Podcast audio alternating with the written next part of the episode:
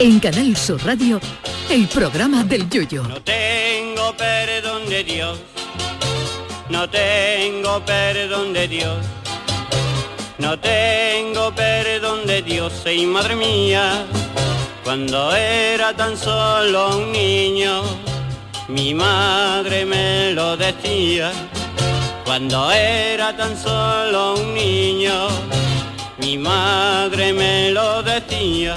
Hoy se celebra el Día Mundial de los Animales y es de justicia agradecerle a Noé que metiera en su arca algunos animales como el bogavante, el cochino o los langostinos, sin los cuales la existencia humana no sería la misma. Pero también cabría reprocharle a don Noé que hiciera subir a su barquito a otras especies que no tienen ningún sentido. Vamos, lo que viene a ser animales que no valen para nada.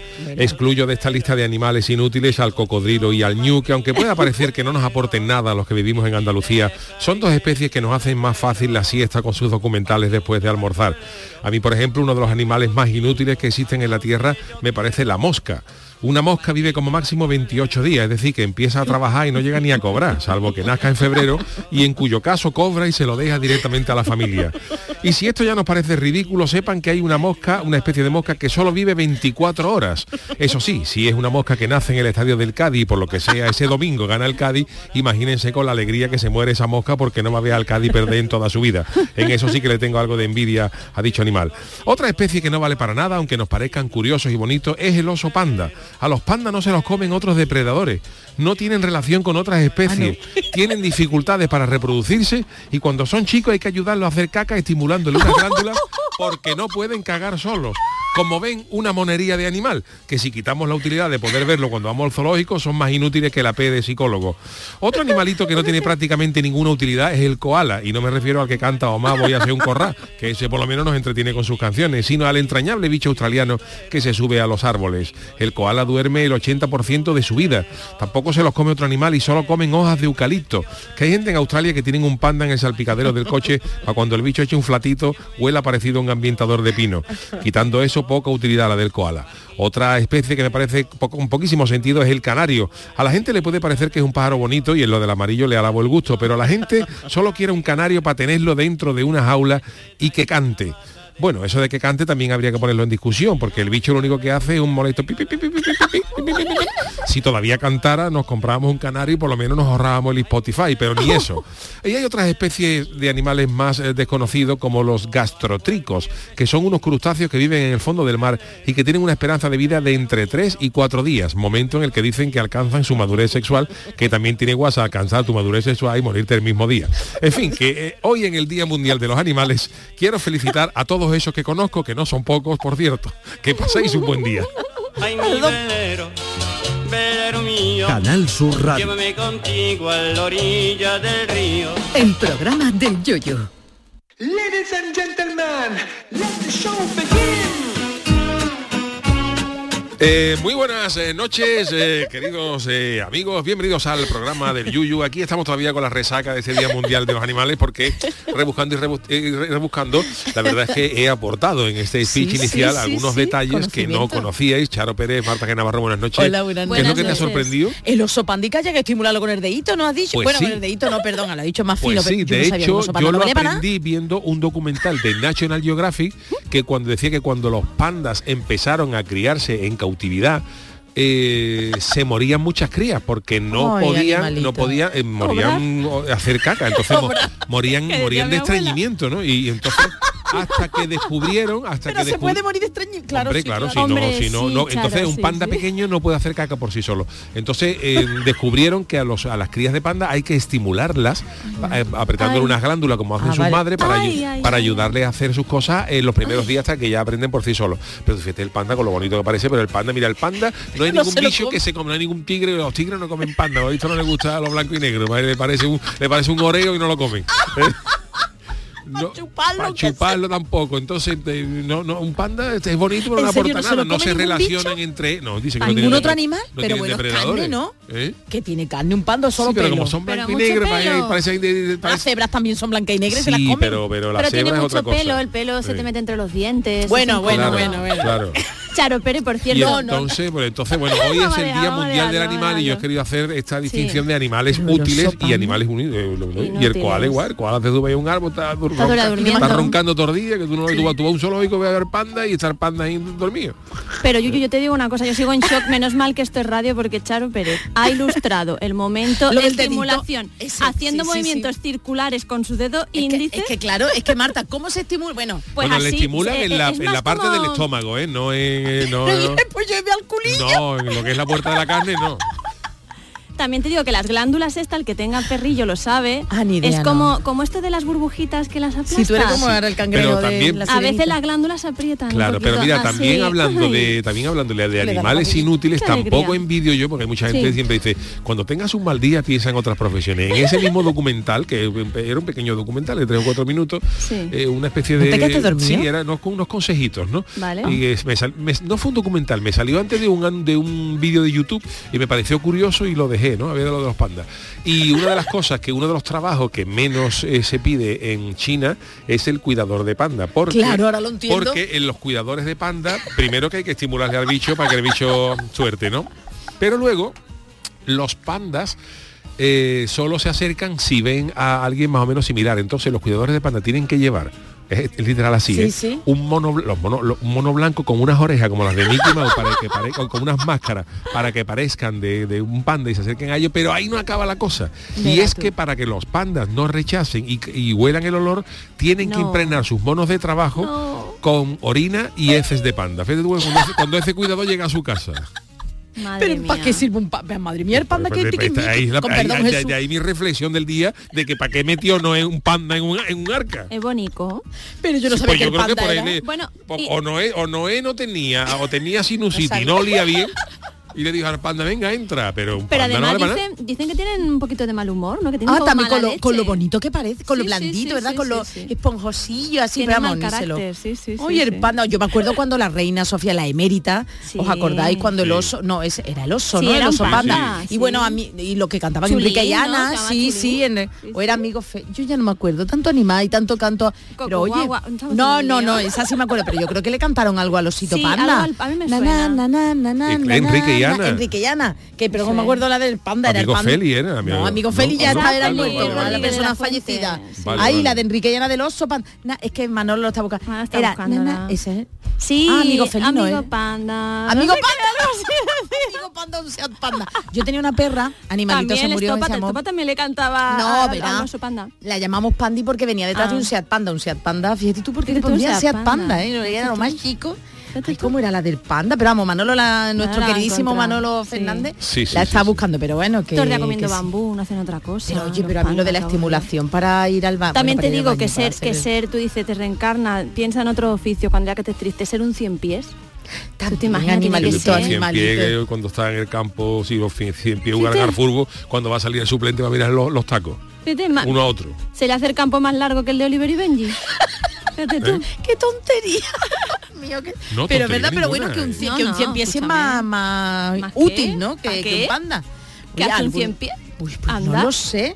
Y luego también, hoy lo de la mosca, ¿sabéis qué? Bueno, Sí. he estado en Isla Canela, ¿no? Este este fin de semana y Sí. resulta que había moscas, eso no eran moscas, eso era horroroso las moscas, vamos. Y sí. dicen La que allí comen, no, y además tú dices, Dios mío, no". pero es que había un montón de y dicen los de la zona que Sí. cuando hay tantas moscas dicen, "Uy, ya es la feria de Portugal." Digo, "¿Y por qué?" Dice, "Por las moscas", pero no lo entiendo Madre yo. Las moscas que van a la feria de Portugal, Madre mía. Pues escúchame, te voy a decir una yo es que cosa. no lo entiendo, vamos, ¿verdad? Te, te- te voy a decir una cosa, Charo. Nosotros veníamos de Madrid el domingo y paramos en Almagro. Bueno, pues se metió una mosca en, En el Almagro coche. fue donde fa- eh, quedó fa- ca- Almagro. fatal el, el torero Cagancho. Hay un, hay un refrán, hay un refrán, lotería. te lo digo, hay un refrán que se dice, una frase que dice, quedó peor que, que Cagancho en Almagro. Almagro. Y por visto formó la de Dios allí Cagancho. Yo pensaba que era algo más escatológico, No, lo de no, no, no, cagancho y no. tal. Bueno, pues el caso es que se nos metió una mosca en el coche, pero cállate, que abríamos la, tú abres las ventanillas, además en autovía, para que se salga, y la tía se me metía entre las piernas. Cada ¡Ay, vez que- la mosca! Pero que la mosca sabía cuando abríamos la Ah, ventanilla. no, no, la mosca sabía La dónde mosca iba. es el animal más pesado del mundo. Yo hay algunos días que me he hecho que me he hecho a lo mejor un ratito y, y con lo grande que es la casa, la mosca viene siempre al mismo, al mismo Que la sitio mosca tuyo. escondiéndose. tía, Y yo decía, cojo ya la "Pero vamos chancla, me la mosca". pongo, me la pongo como Billy Sí. el niño, la chancla en, la- en el cinturón y hago ahí, digo, te quedan, te quedan tres minutos de vida. Pues y sí. espero pacientemente a que, porque yo tengo una gran habilidad. No, no, ya como veo el, que algunos como tenéis- el Miyagi. Yo soy el señor Miyagi del Aljarafe porque mato mosca con una es Ya no eres de Cádiz, ¿no? Ya no, es que vivo ahora mismo en el Aljarafe, Claro, no puedo claro, Si viviera en Cádiz sería el Miyagi de Cádiz, pero ahora mismo, como mato mosca en Mairena, Sí. pues tengo una habilidad. Y yo hasta que no Aciertas. mato el bicho, No no, no, no descanso. Mario ¿Y alguna vez conseguido con mano? Porque con chancla. Con siempre, always. Con mano, con always. Es más, yo me la pongo, cuando se posa en el brazo, Pon. yo hago ahí, me levanto el brazo poquito a poco para que el bicho no note la ascensión como, como esto, y hago ahí una rapidez, ¡pla! y yo mato un montón de Pero. ¿cómo la sensación? Porque a mí siempre me ha dado miedo de... de- Golpe seco. De, de- pero ¿qué siente? Porque tienes que sentir el... ah, pues no, no, no, es eso no es cucaracha, ¿eh? No, no, No, no, eso no es cucaracha, la no, no, cucaracha no, siempre no. con chancla. Tú no sientes nada, es, es inicuo. O sea, No, no, no, yo inocuo, la inocuo. mosca Yo lo que hago ya es la, la aturdo, la, la, la, la aturdo con un golpe seco, la digo ahí. La, mo- la mosca. Esa era. Esa. Pero no era la que yo cantaba. Chulí. Como en palacio Pues no era la que yo decía, era la que tú- Porque estaba triste y no podía dormir Vieron oportuno buscarle una casa donde ellos creían Este podía ser feliz. En el zoo de Madrid. Allí era muy feliz y Buenas ¿eh? noches, la animal era muy feliz en el Sol de Madrid porque lo ayudaban a hacer sus cosas. Claro que Es el panda. No me digas, Es el panda. es de las rimas, el panda un cosito que no anda. Oye, ¿no sería súper, perdón usted, Chano, ¿no sería políticamente incorrectísimo ahora un Enrique y Ana? Lo he pensado antes. Pudiera Dios ser. mío, Chano, por Dios, Marta. Ser. Ya era incorrectísimo La en su fiscalía, se, época. la fiscalía se metería directamente de... Y este era uno de los grandes hits de Enrique y Ana. Bueno, ¿eh? este no sonaba tanto. Yo soy más del disco chino. Leche, miel y azúcar, el panda desayuna Como es tan pequeño no para Pues de comer café entonces no No le hará... para de comer. que- Mariposas y los niños pronto la verán crecer. En el zoo de Madrid. Allí Qué es recuerdo cuando era chica.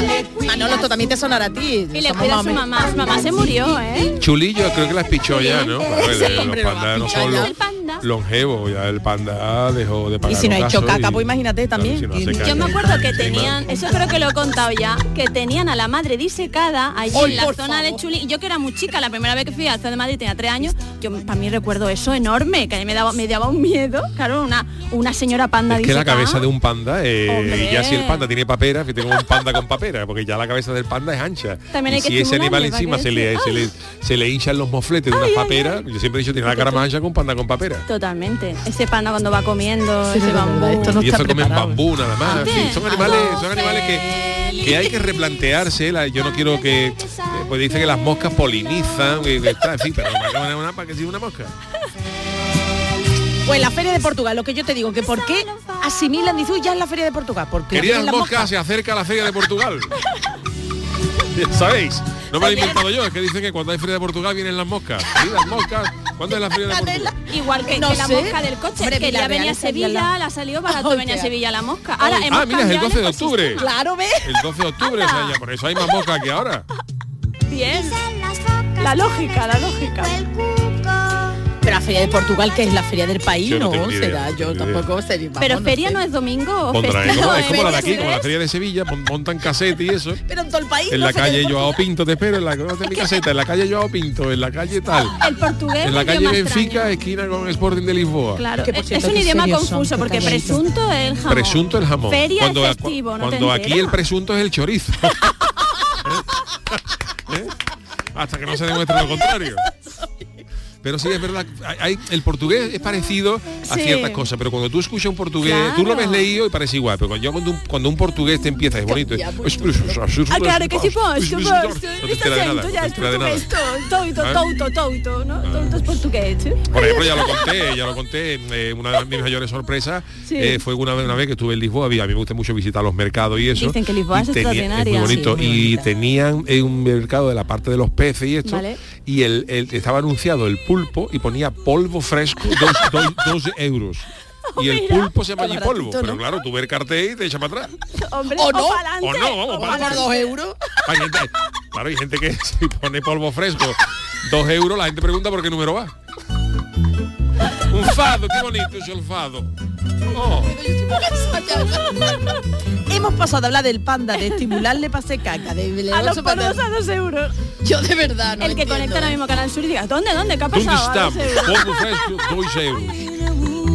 Polvo fresco, 2 euros. Y una Chano, está usted muy callado. ¿eh? Porque estoy escuchando atónito lo que se está, lo que, lo que se está contando aquí esta noche. No doy crédito. Oh, No tiene nada que aportar. no tengo nada que aportar. Pues Chano, la escaleta que ya ¡Hombre! se está usted pasando. Sí, señor, para poner orden, nada más que me queréis. Bueno, vamos, vamos a empezar con la friki Vámonos. noticia, que ya está bien de animales. Pues no sé yo. Ahora vienen otros animales. Friki Noticias. La primera patichada, venga. Venga, Uy, dicho así, No, hombre, no, digo que yo, conciso y al grano, vamos. La primera euros. Bueno, pues cuando nos dijeron el sexo de nuestro futuro crío, ¿Eh? hemos puesto como los pitufos a todos los peces del río. En un bello país. Dios, qué antigüedad esto ya. Ay, me da un coraje el el dibujo.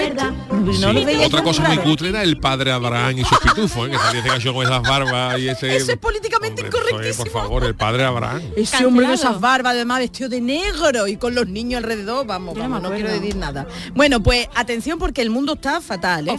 El afán por mostrarlo todo en las redes sociales está llegando a unos límites de verdad insospechados que rozan incluso lo delictivo, como voy a contar ahora mismo. Porque, antes que nada, os pongo en antecedente. A ver. Los seguidores de TikTok, Marta, tú también eres una Sí, seguidora de. TikTok como yo. Sabes que muchos eh, matrimonios o parejas eh, de- quieren que se van a quedar embarazados o que están embarazados, pues dicen queremos dar a conocer el sexo del bebé a nuestros familiares y amigos y organizan fiestas y plin- pinchan globitos o tiran papelillos del color del Sí, sexo del bebé. sí, bueno, sí, pues sí. ya os he puesto en antecedentes. Miedo me das. Este es el Bueno. padre Abraham y sus pitufos, está sonando de fondo, ¿eh? La mosca Bueno. venía, la mosca Oh. del magro. La monja del magro. Bueno, pues os digo que eh, eso es lo que está pasando en TikTok. Pues bien, en Brasil, nos vamos hasta Brasil. Atención, la, por Dios, la Fiscalía Estatal de Mato Grosso ha iniciado una investigación sobre posibles daños para el medio ambiente y la salud humana por la acción deliberada de teñir de azul que, que les cabe la las aguas del río Queimapé en la localidad de Tangará de Serra, el portugués, bueno, el, la acción denunciada se produjo el pasado 25 de septiembre en una cascada de este río que se utilizan, oye, para abastecimiento de un pueblo, ¿eh? Sí, de, de agua potable. potable. Y claro, la pareja que estaban eh, esperando dice, pues vamos, vamos a ver quién es, qué sexo será el del futuro Madre bebé. Y es niño y han teñido las aguas del río. Los futuros padres tuvieron esa ocurrencia de encargar el, encargaron un vertido de un potente colorante azul en el salto del agua para indicar que el niño va a ser niño, eso. Ajá. Y bueno, ellos indicaron a los asistentes que, que eso, que va a ser niño, además lo difundieron en un vídeo. Esto a Jesús Acevedo lo que usted decir, que además los delincuentes Hay los que pres- ser Lo grabaron. lo grabaron y lo, eh, totalmente. Pero tonto. Bueno, pues aparte de que lo han cogido, los han cogido, los comentarios ante tal despropósito no se han hecho esperar y las imágenes difundidas han provocado comentarios de rechazo como este. La gente pierde totalmente la noción cuando el objetivo es llamar la atención. La gente está perdiendo el rumbo, Dios mío, qué bonito Claro. destruir la naturaleza. Finalmente las autoridades locales y las estatales han actuado, han ido por ello, vamos, y han indicado que el incidente se produjo en una finca privada, pero que se está investigando. Y es que os recuerdo que para aquellos que no, desgraciadamente no conozco el paraje, el- uno de los usuarios de redes sociales que ha observado estas imágenes afirma que esa cascada, la del río Queimapé, tiene 18 metros de caída Madre y mía. está a solo 6 del centro de la ciudad de Tangará de Serra y que, como hemos dicho antes, es la que abastece de agua potable. De verdad, la gente no está buena. ¿eh? Y todo, pero, pero Marta, encargar un vertido. Que sí, que sí, que sí, que Es no tiene horroroso. Llena un río de colorante, De colorante para, para azul. anunciar el... eh, Échatelo tú en lo harto. Ey, sí, Píntate exactamente. tú de azul, mi alma. Claro. Que va a estar Di gracioso. pinto di blue, que decía el... Claro, el de volare, o o. Además- Cantare, o o o. Además, esto es, esto sería en, en portugués, ¿no? Porque en Brasil, Portugués. portugués, pues nada. Brasil. Brasil. Uy, mira, mira. ¿Qué te ha pasado, chaval? La mosca de Almagro. ahí que estaba pendiente de mí. Bueno, pues esta es la primera noticia de una gente que ha teñido de azul una, Verdad, no una estamos buenos, cascada, ¿eh? ¿verdad? No. Que la gente está, está fatal. Mal que ¿eh? no una niña. Tenemos otra también noticia, ¿no? Pues sí, Chano, venga, léala Venga, porque esta, Chano. esta va de animales. Pues esta es mi noticia que también es de animales. Aunque es de Kenia, Chita la mona, Tarzán es de Barcelona. Ay, qué bonito. La banda sonora de Phil Collins, qué bonito. Phil Collins. Bueno, la banda sonora de Tarzán, De. Tarzán, claro, de- pero la canta Phil Collins. Ay, usted Claro. está muy puesto también en banda Hombre. sonora. Yo pensaba que nada más que era carnaval. Porque se ¿Cómo la pone el yuyo a los niños. Ah, tú, Me lo usted ha también dicho, está- me lo ha Ah, dicho. Bueno, usted tuvo un tiempo Es hasta que el cierto niño. ese dato del Chano. ¿eh? Sus niños escuchan de todo, ¿eh? Bonito. Phil Qué Collins, bonito. anda que ya el pobre Oh, está también. Phil Collins. Sí. Era el que no se lavaba, ¿no? Que lo... Phil Collins también compraba poco gel Moana. Cosa más antigua. Bueno, pues ¿quién ha dicho que los personajes ficticios no pueden hacerse realidad? ¿Eh? ¿Quién? esto. El medio ambiente y la naturaleza siguen protagonizando la actualidad ahora en Cataluña, donde ha aparecido Tarzán. Tarzán, lo que les faltaba ya a los catalanes que es que apareciera Tarzán. Asomar al balcón de la, General- de la Generalitat. Pues La no, no es broma. Eh, allí está la, la diada, pues igual la cambian por la, lia- por la liana. Cuando ponga La diada sí hace la poco. liana La de, liano parda. de Tarzán. Pues el personaje creado por Edgar Rice Burroughs y que en el cine sí era popular, Johnny Weissmuller, ha cobrado vida.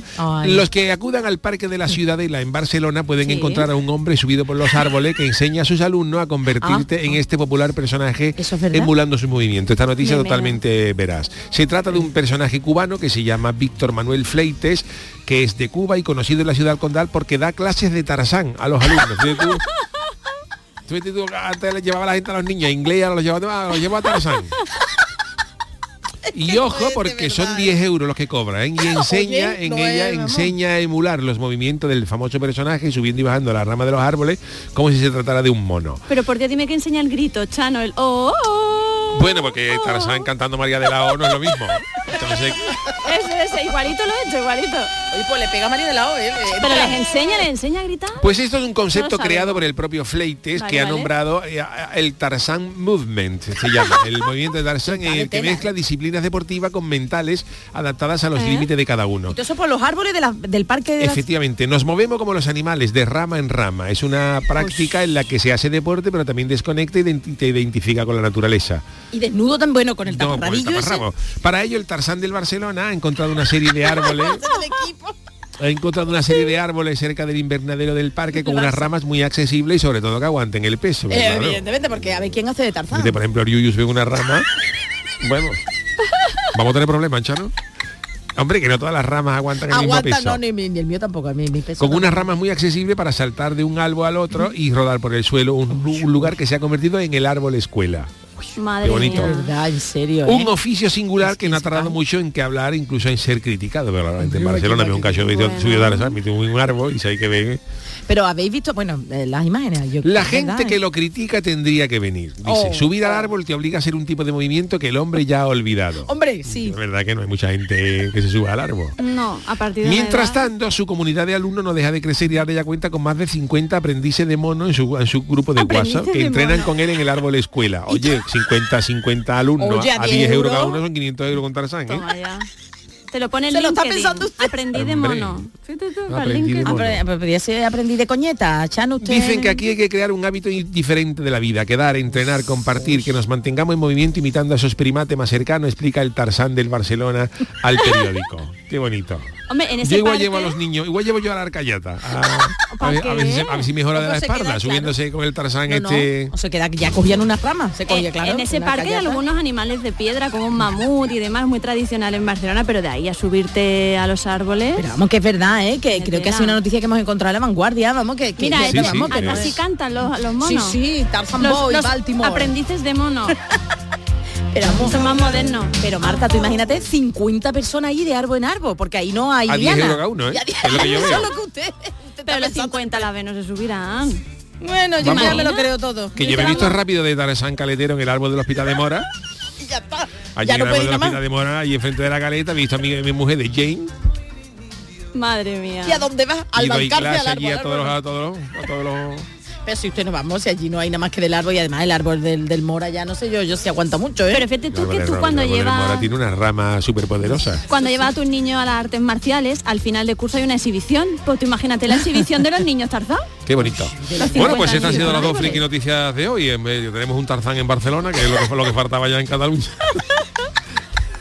y la gente que ha decidido pues eh, colorear un río de azul para hacer De verdad, sus eh. niños. Pero los martes, además de Marta G. Navarro, con la que tendremos ahora sus martadas, nos vamos hacia Japón en las crónicas Sí. niponas. Crónicas niponas.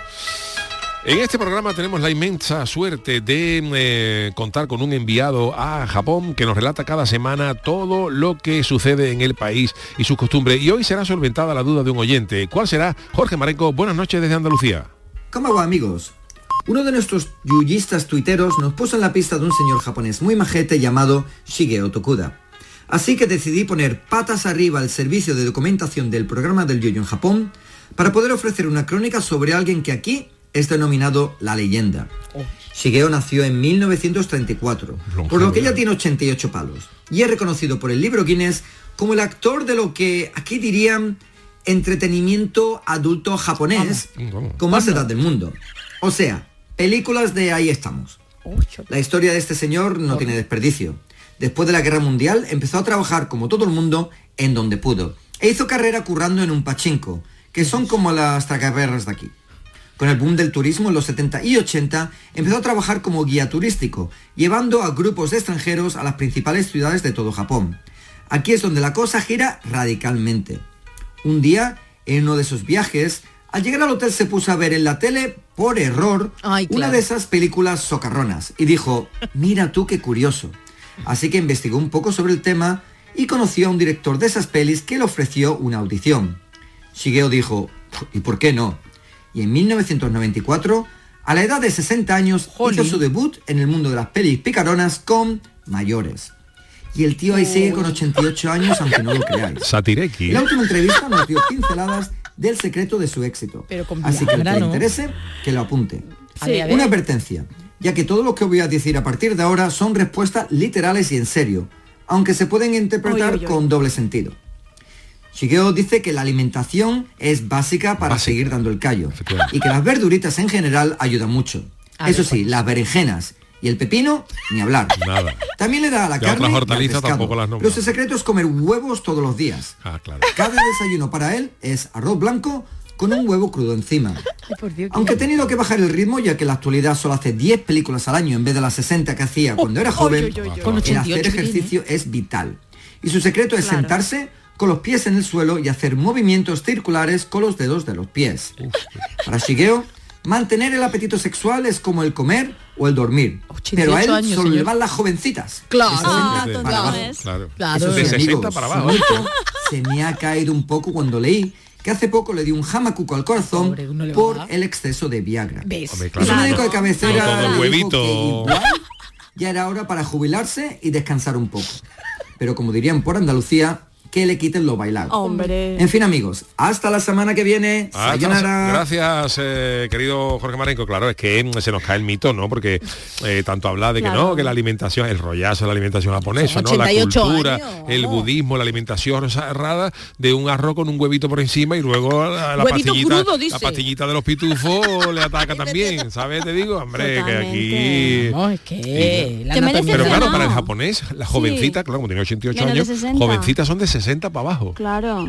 Yo me he decepcionado porque pensaba que había que comer mucho pepino. Pues, Es no, el contra- Pues no, el secreto, el secreto no existe. Está en la masa, está en la, está en la claro.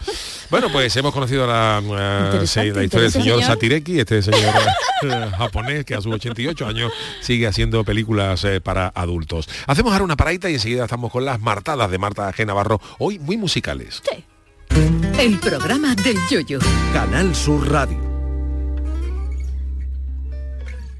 El otoño llegó y vas a decir no a la subida de luz. Ahora ilumina tu hogar noche y día consumiendo tu propia energía y ahorra hasta el 90% en tu factura de luz gracias a nuestras baterías premium. Instalaciones garantizadas 25 años. Pide ya tu estudio gratuito en el 955 44 11 11 o socialenergy.es y aprovecha las subvenciones disponibles. La revolución solar es Social Energy.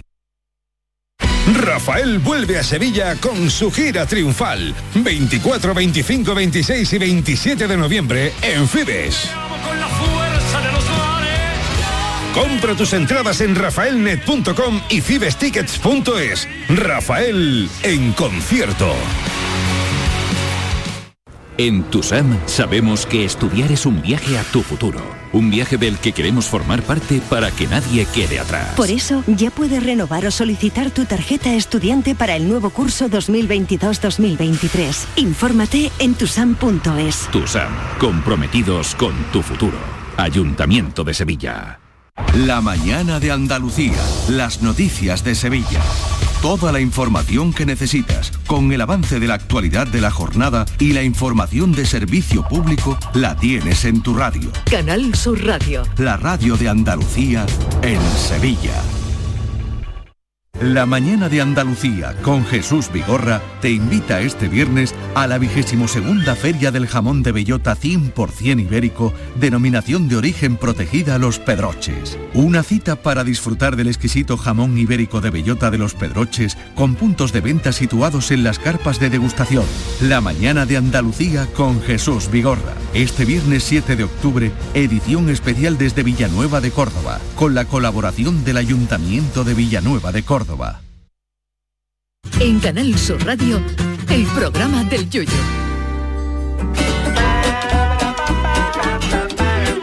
Las martadas.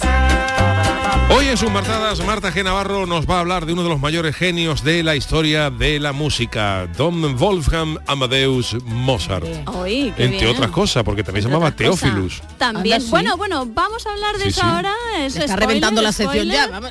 No, no, no, pero cuidado, Charo, que hoy también hay concurso, como siempre. Bueno, pero sabéis- perdona, Marta, Sí. es que yo por lo poquito sí que he visto el concurso no hay, lo va a responder todo él, pero vamos. No, Sí. hombre, yo tampoco No, es que no, sea un experto no, en no, Mozart, me gusta, Te digo pero... una cosa, Ya, ya. están Esto no es objetivo. No, no, no.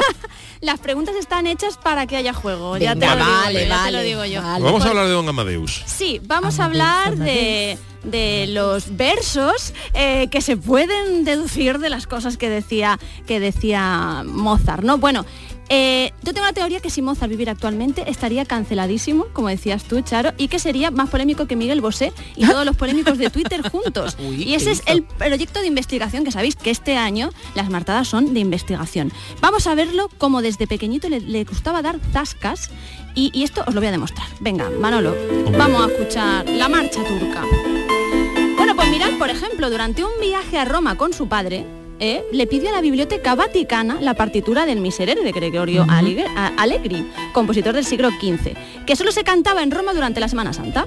Le dijeron que nanay, porque estaba considerada como exclusiva y no se permitía su difusión. Bueno, pues cogió en nota, nota Mozart, y al día siguiente, de adolescente, acudió a la iglesia. Y allí se ejecutaba esta pieza, ¿no? Se interpretaba. Bueno, pues tras escucharla se fue al hotel y la transcribió, la reprodujo Dios, era un genio. totalmente. Era un genio. Solo necesito volver al día siguiente para unas correcciones. Claro, y desde entonces la difundió y dejó de ser secreta. Sí, Le dio un zasca a la, eh, al Vaticano. Sí, sí, sí. Bueno, se ha llegado a calcular la rapidez y eficacia con la que Mozart escribía su música. Ojo, si un copista transcribiera toda su obra, tardaría 25 años con unas 10 horas diarias Dios. de estar copiando nada más lo que hizo Mozart. Yuyu. Sí, es un, un dicho así. Yo siempre he dicho que, mira, Mozart murió con treinta y pocos años, creo que fueron con 33. Si a Mozart, yo creo que a Mozart se hubiera caído la impresión Sí. si le hubiéramos dado hoy un teclado de. Un de piano conectado a un ordenador y solamente que dijera, pero lo que yo toco sale en partitura. Si Mozart hubiera tenido eso en su época, hubiera dejado 800 óperas. Nosotros- porque además, eh, la última que escribió, que fue La flauta mágica, fue la última ópera que escribió Sí. antes de morirse, eh, la hizo en, en 14 días. Bueno, entera, Madre ¿eh? mía, Eh, madre 14 días en entera, a papel y a, y a Sí, boli, sí, sí. escrita en 14 días. que eso ya es- Bueno, Charo, lo veo más crudo de lo que pensaba. Te lo he dicho, a ver, Marta, que nos conocemos ya, que ya ha hablado de Mozart unas Hombre, es que ya me ha tocado, me ha tocado la fibra. La fibra sensible. Mira que no lo sabía. Yo pensaba que solamente cuando hablaba de las verdades de- del barquero era cuando tal. Sí, sí, hoy, hoy, hoy voy, voy a trolear un poco a algunos yuyistas que están haciendo una apuesta por internet. Ya he visto, ya he visto, me falta sepas. una semana y ya- La voy a ganar, la voy a ganar. Bueno, el caso es que Mozart de adolescente se le acerca a un muchacho de su edad en lo de los tascas, ¿eh? para que veáis que era un troll eh, que en Twitter la habría liado muy parda.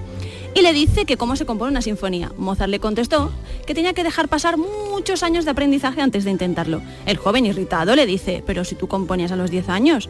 Mozart, imperturbable, le contestó, sí, pero no tenía que preguntar cómo. Uy, uy, Era Tasca. sí. Era- era Sí, sí, muy ¿no? bien, Mozart muy le tocaba, le gustaba. Te estoy leyendo aquí por encima porque no quiero, no sí, quiero mm, spoilear. spoilear, No te ¿no? preocupes que las respuestas no están. No Puedes están, ver pero lo que quieras. Mozart era un poco toca. Toca narices. Vamos a hablar ahora de eso. narices, Hoy sí. tenemos también un experto, eh, como siempre, para que nos aclare cosas. Él dice que es un pianista que toca el teclado, porque claro, un pianista que para tocar el piano tiene que tener un cacharro muy grande Hombre, en su casa, diré. ¿no? Bueno, y él es Andrés Vallejo, un gran ahíno afincado en Cataluña, que nos Qué va a hablar bien. también, nos va a contar cositas de Mozart. Vamos a escucharle. que Mozart odiaba la flauta, tiene cojones que habiendo compuesto la flauta mágica, él odiaba la flauta y había, algo- había un dicho, algo así que decían, que, o él lo decía, que, que solo había una cosa peor que una flauta y era dos flautas. O sea, este era, era un poco socarrón, Mozart, esto sí que es cierto. Pero vamos, que no es nada lo que se ve en la peli de Milos Forman, ni se llamaba Amadeus, se ponía Amadeus, porque era Teófilus, se puso Amadeus por el latinismo, o sea, era, era un chiquillo muy enano, de metro cincuenta, pero tenía la cara marcada, o sea, era feillo, era bajito. El padre le enseñó música, pero bueno, le enseñó idiomas, hablaba como cuatro o cinco idiomas. Por ejemplo, tiene una hermana, esto... Vamos a pararnos un momentito, la seguimos desde ahí porque ahora vamos a contar más datos eh, de la hermana, etcétera. A los tres años distinguía con facilidad las sucesiones armónicas del clavicordio. Qué fuerte, Vale, yo todavía genio, tengo ¿no? 41 y no, son lo que son, no sé lo Bueno. que son las sucesiones armónicas del clavicordio. tú sí. Yuyu, Qué si tú nos puedes sacar de, de duda de lo que son las sucesiones armónicas del clavicordio. Bueno, no sé, me imagino que ese es... mm, Las armonías, Sí, un las, poco, las armonías claro. en general, ¿no? Desarrollar la armonía de, de una pieza. Pues mira, desde los cinco años tocaba junto a su hermana en las más prestigiosas cortes de Europa y componía trabajos propios. Compuso su primera sinfonía a los ocho años de edad, fuerte, su ¿eh? primera ópera a los 14 eh, y 33 de sus 68 sinfonías las escribió entre los 8 y los 19 años de edad. Pero esto de la hermana es interesante y Andrés también nos, nos va a hablar de ello. Pero la hermana componía, vamos, y, y me acuerdo que era una época en que no les dejaban tocar el teclado, porque el padre estaba enfermo, no sé qué rollo, no les dejaban tocar, y, y él la sacaba de cabeza y la hermana la transcribía. Fíjate, lo que pasa que la hermana pues no le dejaron, eh, bueno, no le dejaron Era mujer. dedicarse a la música, Claro. solamente pudo dar clases de música. Un datito más, murió mientras escribía la que iba a ser su obra más famosa, la Misa del. Requiem, y su esposa, eh, después de su muerte, lo, lo finalizó, lo finalizó gracias a un alumno suyo. Y ahora vámonos con el concurso ya, que tiene además curiosidades y tal y cual, pero bueno, Uy, cómo estoy hoy. Pero bueno, no a lo mejor podemos empatar, porque bueno, como contestáis No sé los yo, dos, no, sé yo, no sé yo, pero venga, empieza, empieza. Bueno, voy, antes, antes creo que, pierde. tenemos un audio más, ¿verdad, Manolo? De, de Andrés, que nos da algunos datitos más ver, venga, voy a antes de ¿eh? empezar la- el concurso. A ver, Andrés, ¿qué nos tienes que contar? Ah, bueno, calla, calla, calla. Y había Ah, una vale. cosa, a Mozart, es que es patético, pero a Mozart le encantaba hacer chistes de caca, chistes de caca para arriba y para abajo. Em, escribía cartas a una prima suya, que bueno, a, su, a su hermana, a todo Cristo, pero las más famosas eran eran, eran las que se escribía a su prima. Y eh, de hecho compuso, compuso alguna cosa, había uno, había uno que se llamaba algo así como Lámeme el culo, Leg den Ash, Toma ya. eh, Sí, era sí. más bonito. algo así se llamaba que, que bueno que la letra pues imagínatela y, No. y había cartas que eran de hecho si, si miras por internet vas a encontrar un montón de fuentes sobre Mozart y las tonterías que escribía rel- relativas a la caca Por Dios. Yo te decía antes que Mozart era un poco, antes de empezar con el, Sí. con el hecho, que Mozart era un poco toca pelotas porque me- a todo el mundo lo conoce a Mozart por las sinfonías, por las Sí. óperas y tal y todas. Pero hay una, eh, Mozart hizo una, tenía unas piezas que se llamaba, que a él llamó divertimentos musicales. Sí. Y entonces lo que hacía Mozart en esos divertimentos musicales era cachondearse de la forma de componer que tenían otros compositores. Los demás. entonces hay, hay, por ejemplo, hay algunas eh, obras que tú estás escuchando y a lo mejor suenan unas trompas muy, muy, muy raras, a lo mejor suena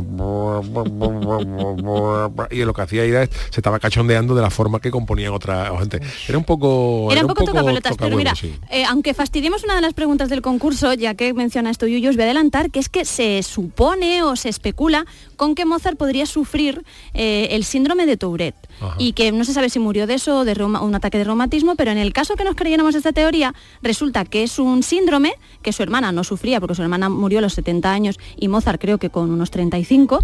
Y eh, bueno, eh, los primeros testimonios de la infancia dicen que este síndrome se podía manifestar en que parecía, decían los testimonios, un monstruo de feria o un aterrador hombrecito por el aspecto físico. Se supone que esto es una inmunodefici- inmunodeficiencia adquirida que le mm, da pues un montón de enfermedades autoinmunes, una patología con fiebres, no sé qué, no sé cuánto, pero lo interesante es que también afecta, digamos, a la manera de ser.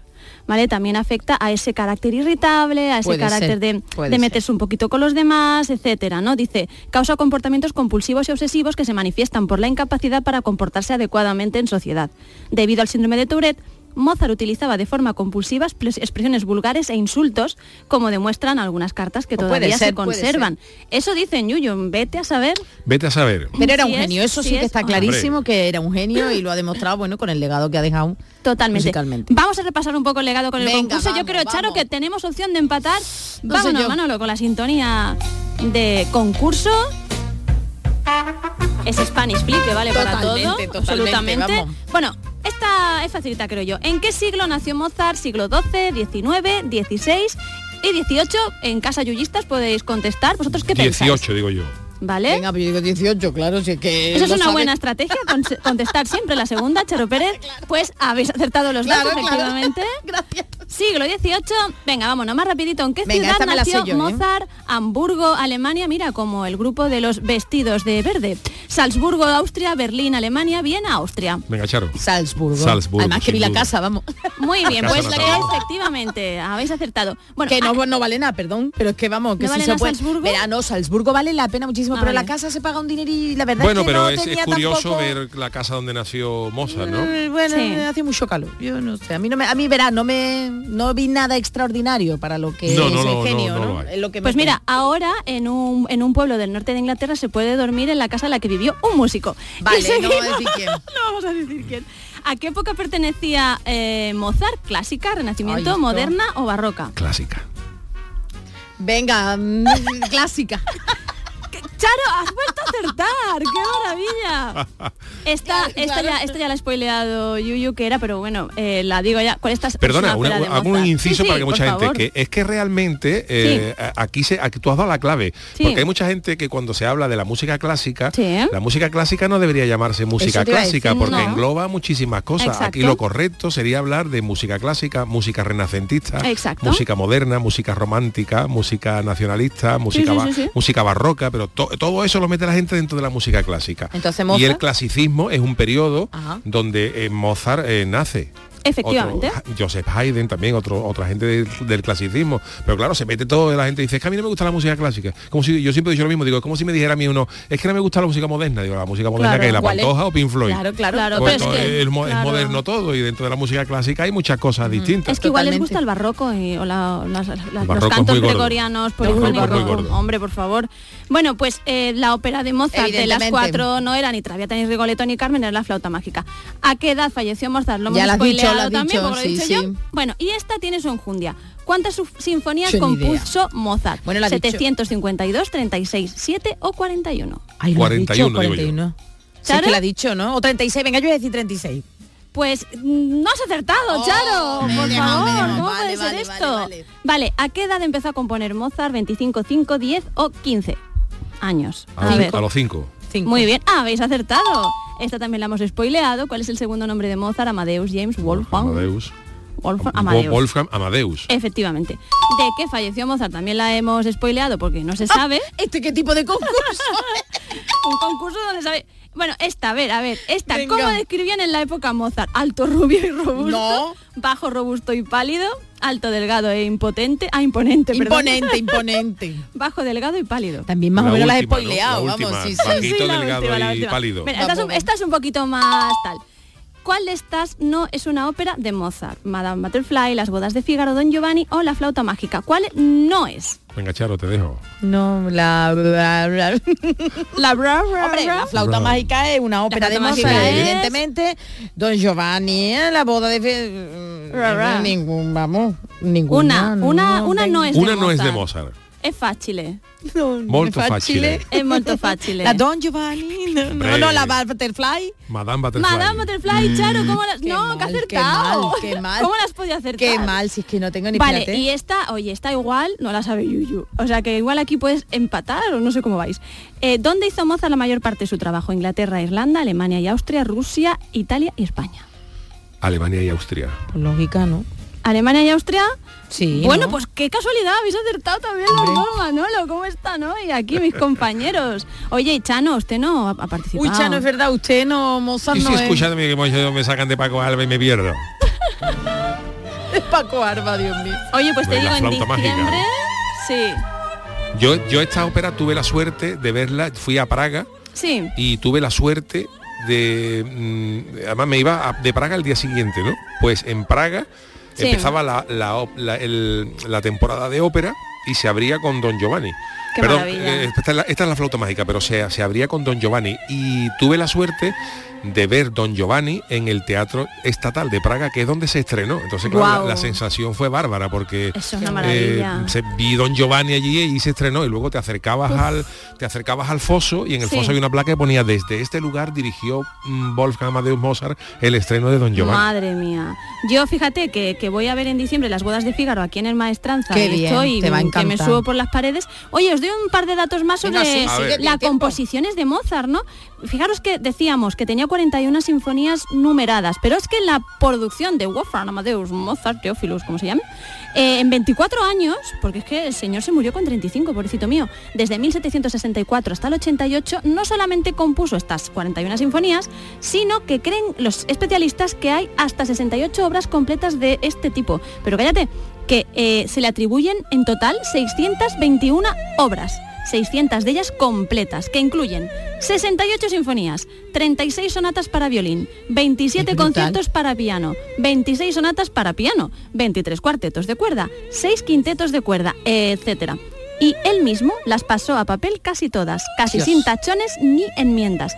Algo increíble, porque no, no sabemos cómo le daba la vida, no podía parar de crear, que decían los chanantes.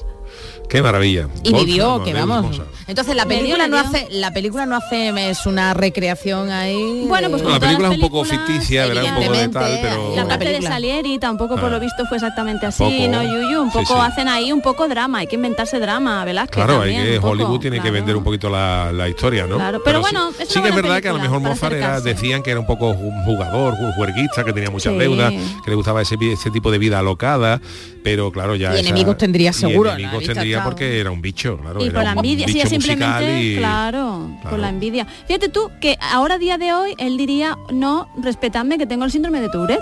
Sí, sí, encima. En aquella época era solamente tonto, aparte de, de superdotado. Claro, pues fíjate tú ese Mozart metiéndose contigo, dándote un sí es zasca, verdad, un poco sí es tonto. verdad, sí, este de los que habría pintado el río de azul para decir que... Seguro, que seguro. tenía un niño. Seguro. Pero a día de hoy, pues habríamos sabido que probablemente el genio tenía también ese lado oscuro por un problema médico. Fíjate qué curioso. Bueno, pues la fantástica historia de Wolfgang Amadeus Mozart. ¿Tú lo sabías todo te ha sorprendido algo? Mm, Bueno, sí, me ha sorprendido alguna cosilla que ha contado Marta, claro, nunca, nunca se sabe, Vale, sabe vale, todo. No, es que tú no. Te ha sorprendido que lo supiera yo.